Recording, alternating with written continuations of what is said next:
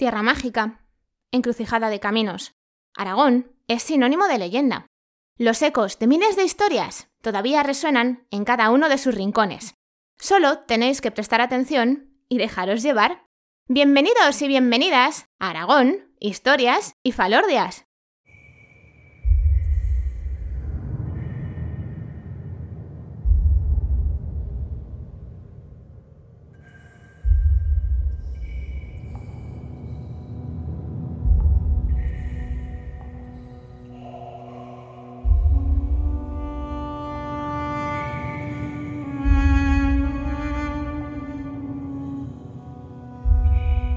Hola viajeros y viajeras. Hoy es 5 de junio de 2021 y yo soy, como siempre, María Argota, historiadora y educadora patrimonial.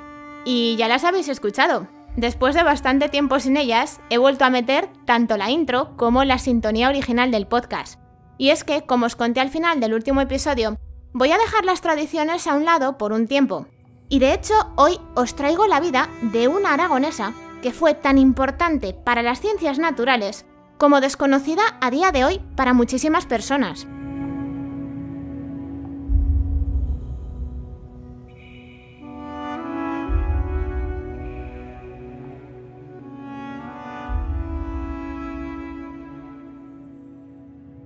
Antes de hablaros de esta mujer, que hasta para mí ha sido todo un auténtico descubrimiento, os voy a confesar un pequeño secretillo de la preparación de este episodio. Si con los tres podcasts anteriores el problema que tuve es que tenía tantísima información que no sabía muy bien cómo condensarla en episodios de 20 minutos, con este lo que me ha pasado ha sido justo todo lo contrario. Y he tenido que rebuscar bastante más de lo que yo me esperaba para poder encontrar datos fiables sobre nuestra protagonista. Y es que, aunque en su época llegó a tener cierta relevancia dentro de las ciencias naturales, a día de hoy, su nombre y sus logros la verdad es que no son muy conocidos. Y es una auténtica lástima, porque esta mujer fue una pionera, una adelantada a su tiempo, y además consiguió marcar un hito que ninguna otra mujer había conseguido hacer hasta ese momento. Y bueno, después de esta confesión, vamos a por el coche para viajar entre Aragón, Castilla-La Mancha y la Comunidad Valenciana. Abrochaos los cinturones y preparaos para disfrutar del paisaje. Dejad que os dé la bienvenida al valle del río Cabriel.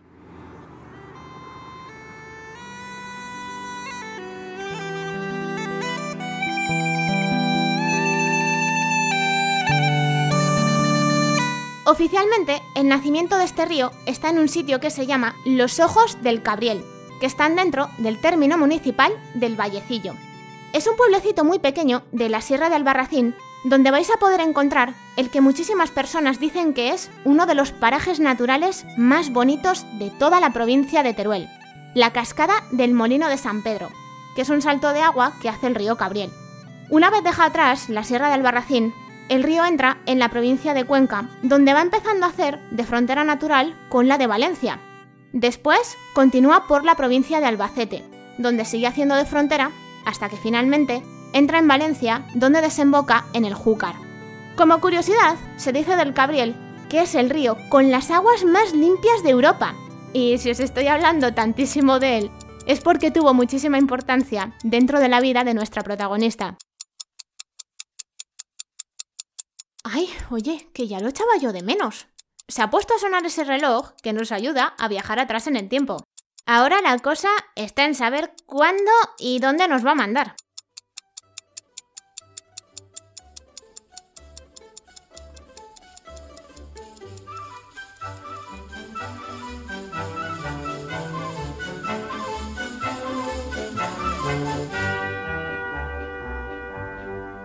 Bueno, pues el reloj se acaba de parar a mitad del siglo XIX. Y si está sonando esa música de fondo, es porque nos hemos venido hasta la ciudad que a principios de ese siglo vio nacer a Dolores Peinador, que dicho así, pues igual a la mayoría no os suena, pero ¿y si os hablo de la Dolores?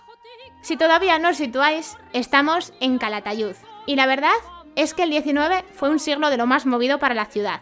Tanto la Guerra de la Independencia como las guerras carlistas hicieron por aquí sus buenos estragos. Durante un tiempo, Calatayud llegó a ser la capital de la cuarta provincia de Aragón, y me habéis escuchado perfectamente. Durante el siglo XIX, Aragón llegó a tener cuatro provincias. Lo que pasa es que, por las presiones políticas, la de Calatayud es la que acabó desapareciendo. Durante esta época, la ciudad se empezó a modernizar. Primero llegó la carretera, luego el ferrocarril, y después ya vendría la luz eléctrica. Y en medio de todos estos cambios y de tanta modernidad, nos vamos a encontrar a un matrimonio bastante peculiar.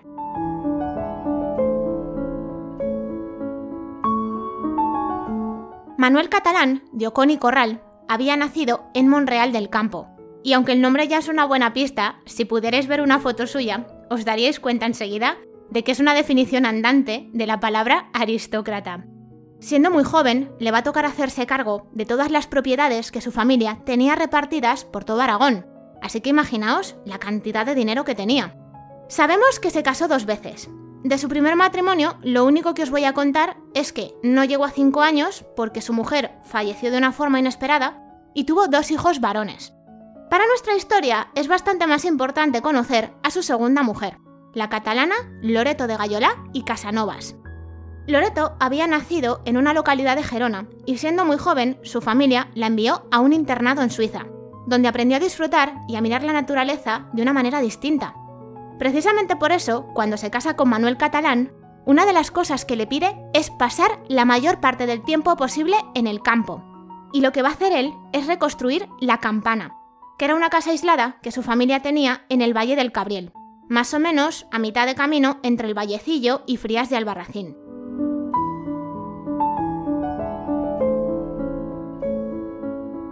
Aunque pasaban muchas temporadas entre la campana y Monreal del Campo, el matrimonio otras veces vivía en alguna de las casas que Manuel tenía repartidas por Aragón. Y precisamente a mitad del siglo XIX estaban viviendo en Calatayud. Y será allí donde un 22 de agosto de 1860 llegará al mundo Blanca Catalán de Ocón y Gallolá, que era la tercera hija para Manuel y la primera para Loreto. Casi tres años después nació su hermana Clotilde, la segunda hija del matrimonio y la cuarta de Manuel. Y aunque las dos niñas nacieron en Calatayud, se consideraban de Monreal del Campo, y es que siendo muy pequeñas se trasladaron allí porque es donde estaba la casa familiar.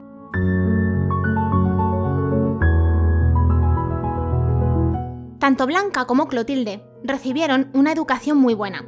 Primero de su madre, que tuvo una influencia enorme en sus vidas, y luego en colegios de Monreal y Teruel Capital. Y aunque ninguna pudo ir a la universidad, las dos eran muy cultas, y en parte era por la pequeña pero muy cuidada biblioteca que sus padres tenían en casa. Y así fue como entre su madre, los colegios y los libros de sus padres, Blanca se empezó a aficionar a la botánica y Clotilde a la entomología.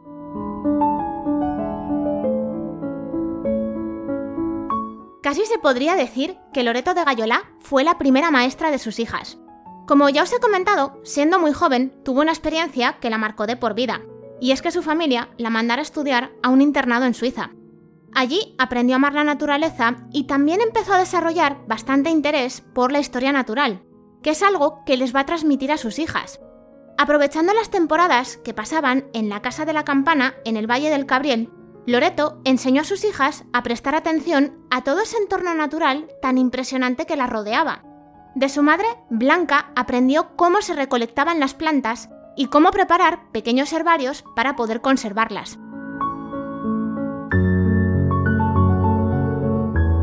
Al principio, ella se tomaba esas salidas para reconocer y recoger plantas como si fuera un juego. Pero conforme fue pasando el tiempo, esa especie de hobby se acabó convirtiendo en un trabajo que Blanca se tomó cada vez más en serio y del simple reconocimiento empezó a identificar las especies de una manera un poquito más científica.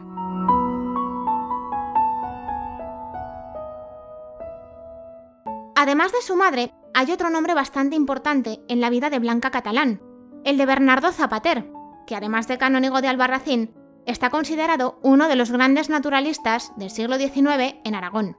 Bernardo Zapater era amigo y confesor de los catalán de Ocón y Gallolá, y solía pasar alguna que otra temporada con ellos. No tardó mucho en darse cuenta de que con un poco de ayuda y buena orientación, Blanca se podría convertir en una grandísima experta en el mundo de la botánica. Él comenzó a enseñarle cómo se identificaban y se clasificaban correctamente todas las especies que recogían siguiendo los criterios que los naturalistas franceses, y preparaos que viene patada al idioma, Claude Casimir Gillet y Jean-Henri Magne habían empleado en su libro Nouvelle Flore Française. Ya lo siento de verdad. Que está considerado una obra bastante importante en el mundo de la botánica.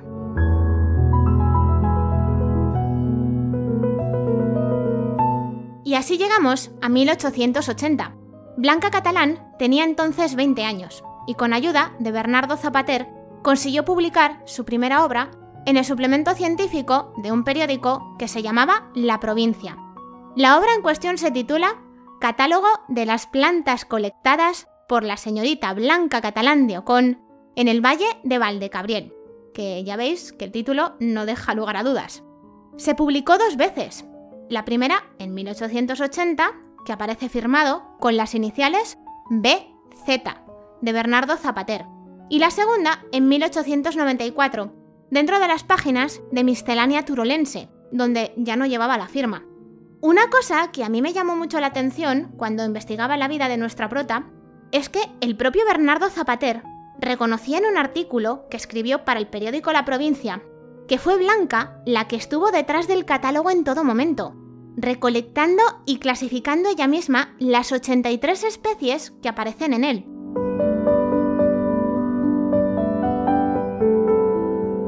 Que una chica de 20 años haga un trabajo tan preciso como este, y más si tenéis en cuenta la época en la que estamos, es muy sorprendente.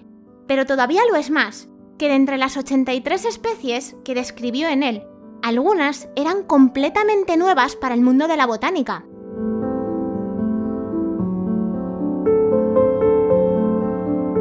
Y fue esa dedicación, y también un poquito de ayuda, de Bernardo Zapater, la que consiguió que Blanca marcase un hito dentro de las ciencias naturales. Como naturalista bastante reconocido que era, Bernardo Zapater tenía cierta relación con el alemán, y viene nueva patada a otro idioma distinto, Heinrich Moritz Wilcom. Yo no lo hago a propósito, de verdad. Que era uno de los mejores botánicos de la Europa de aquella época. Entre 1861 y 1880, Wilcom fue publicando el Prodromum Florae Hispanicae, una obra muy extensa en varios volúmenes con ilustraciones y descripciones de la flora española. Sabiendo que el trabajo de Blanca podría aportar datos importantes a la obra de Vilcom, a Bernardo Zapater se le ocurre una idea. Hará de intermediario entre los dos para que pudieran mantener una correspondencia y así Blanca pudiera dar a conocer los estudios que había estado haciendo en el Valle del Cabriel.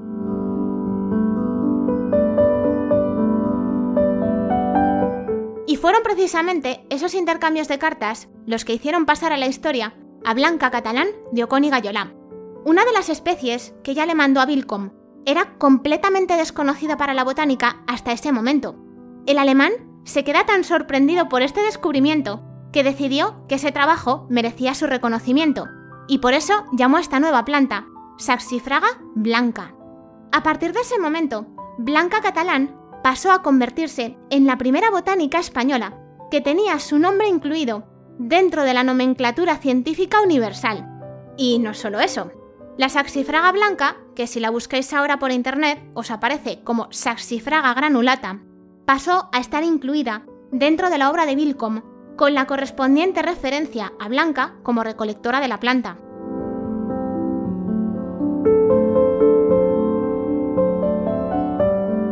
La saxifraga blanca no fue el único reconocimiento que recibió de un botánico. Blanca también mantuvo correspondencia con el valenciano Carlas Pau y le envió alguna de las especies que había recolectado en el Valle del Cabriel.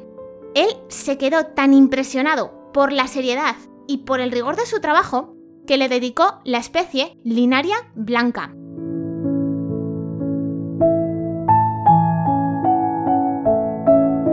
Y llegados a este punto, con todo lo que acabáis de escuchar, puede que os estéis preguntando por qué Blanca Catalán no es una figura mucho más conocida. La respuesta no es muy difícil, la verdad. En 1888 se casa con el magistrado Enrique Ruiz del Castillo, que acabó destinado en el juzgado de Vitoria. El matrimonio se trasladó a esta ciudad, Blanca dejó atrás su querido Valle del Cabriel y también toda esa importantísima etapa que había dedicado a la botánica, a partir de aquí no es mucho más lo que se sabe de ella.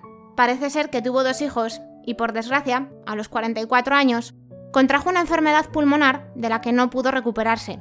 Murió en Vitoria un 17 de marzo de 1904.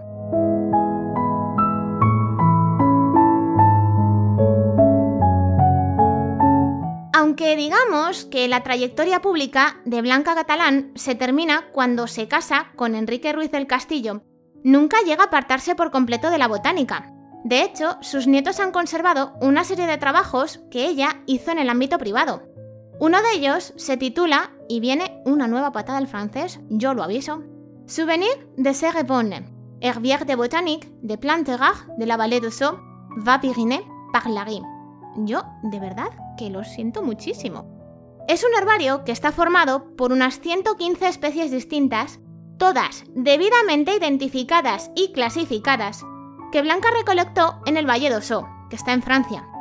Pero todavía es más importante otra obra que se titula Recuerdos de la Sierra de Albarracín, Herbario de Botánica de Plantas Raras de Valdecabriel, que va firmado por las iniciales B, C, O, de Blanca, catalán, Diocón, y que es un herbario bastante parecido al que hizo cuando tenía 20 años. También parece ser que existen otros herbarios menores, pero ya no son tan científicos como todos estos que os acabo de nombrar. En cualquier caso, todos estos trabajos sirven para decir que esta rama de las ciencias naturales tuvo muchísima importancia en la vida de Blanca Catalán, Diocón y Gallolá, la que para muchos es la primera botánica española.